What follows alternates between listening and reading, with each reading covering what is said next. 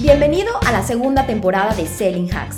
Vengo lista y cargada de energía para darte pequeñas dosis de contenido en ventas, marketing, LinkedIn, prospección, embudos y todo lo que gira alrededor del mundo de las ventas B2B. Espera todos los martes y viernes un episodio nuevo. ¿Estás listo? Comenzamos.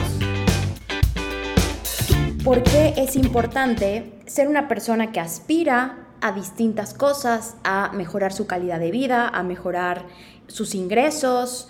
¿Por qué es importante que la gente que está en el mundo de las ventas tenga esta capacidad de aspirar a cosas nuevas, diferentes y aspirar a más? Te voy a poner un escenario.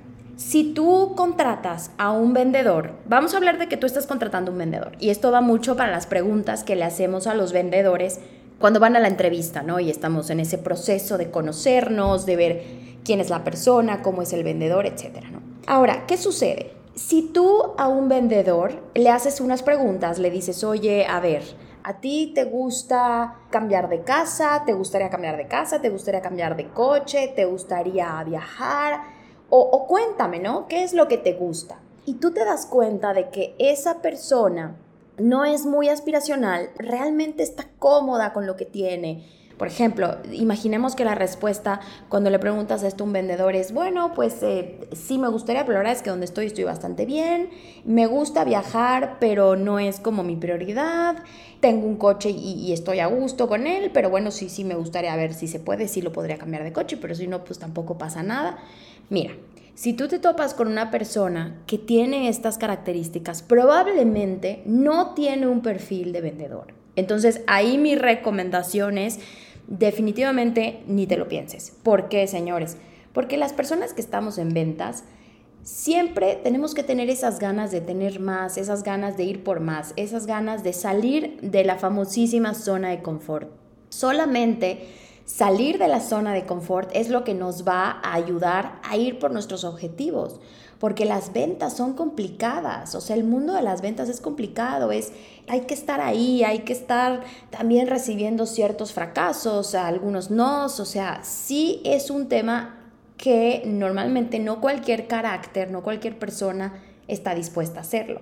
Entonces, si a esta ecuación le metemos a un vendedor que no es ya por naturaleza, o sea, porque así, así es esta persona aspiracional, que quiera ganar más, que quiera cambiar de casa, que quiera cambiar de coche, que tenga sueños y que te los manifieste evidentemente en lo que puede durar una entrevista de trabajo, pues entonces ahí sí yo digo, mm, se complica porque probablemente va a estar cómodo y si recibe algún sueldo fijo va a estar muy cómodo, no va a necesitar el motor de las ventas. Entonces, ¿a qué va este, este episodio del podcast?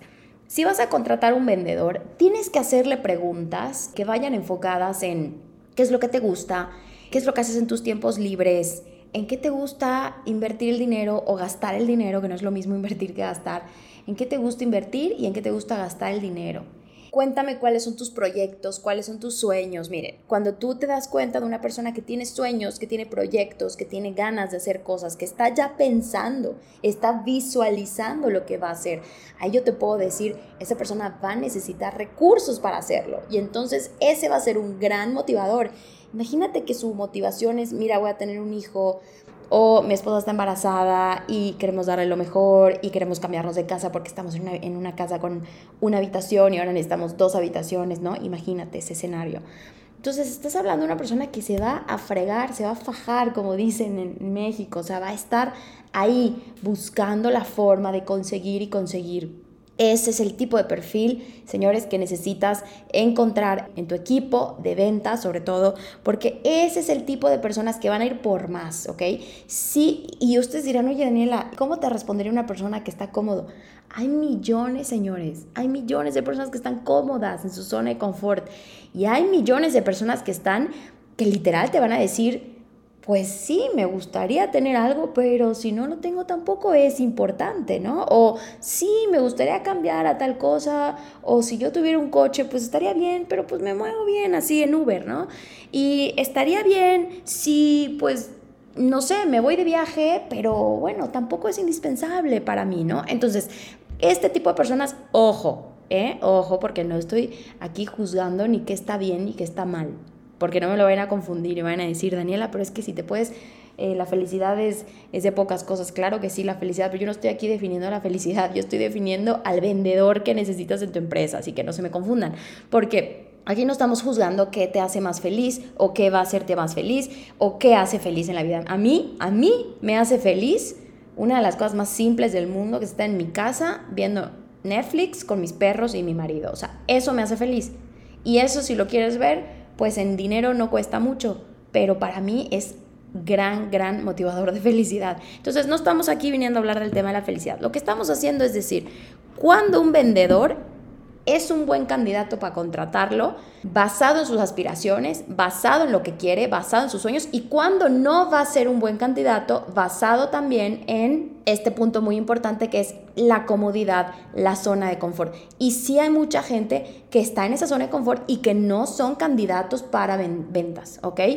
hay que descubrirlos con estas preguntas. Yo estoy segura que vas a poder investigarlo y saberlo. Y te deseo mucho éxito. Recuerda que el vendedor tiene que ser una persona que aspire a otras cosas y que desee estar saliendo de su zona de confort. Gracias por haberme escuchado.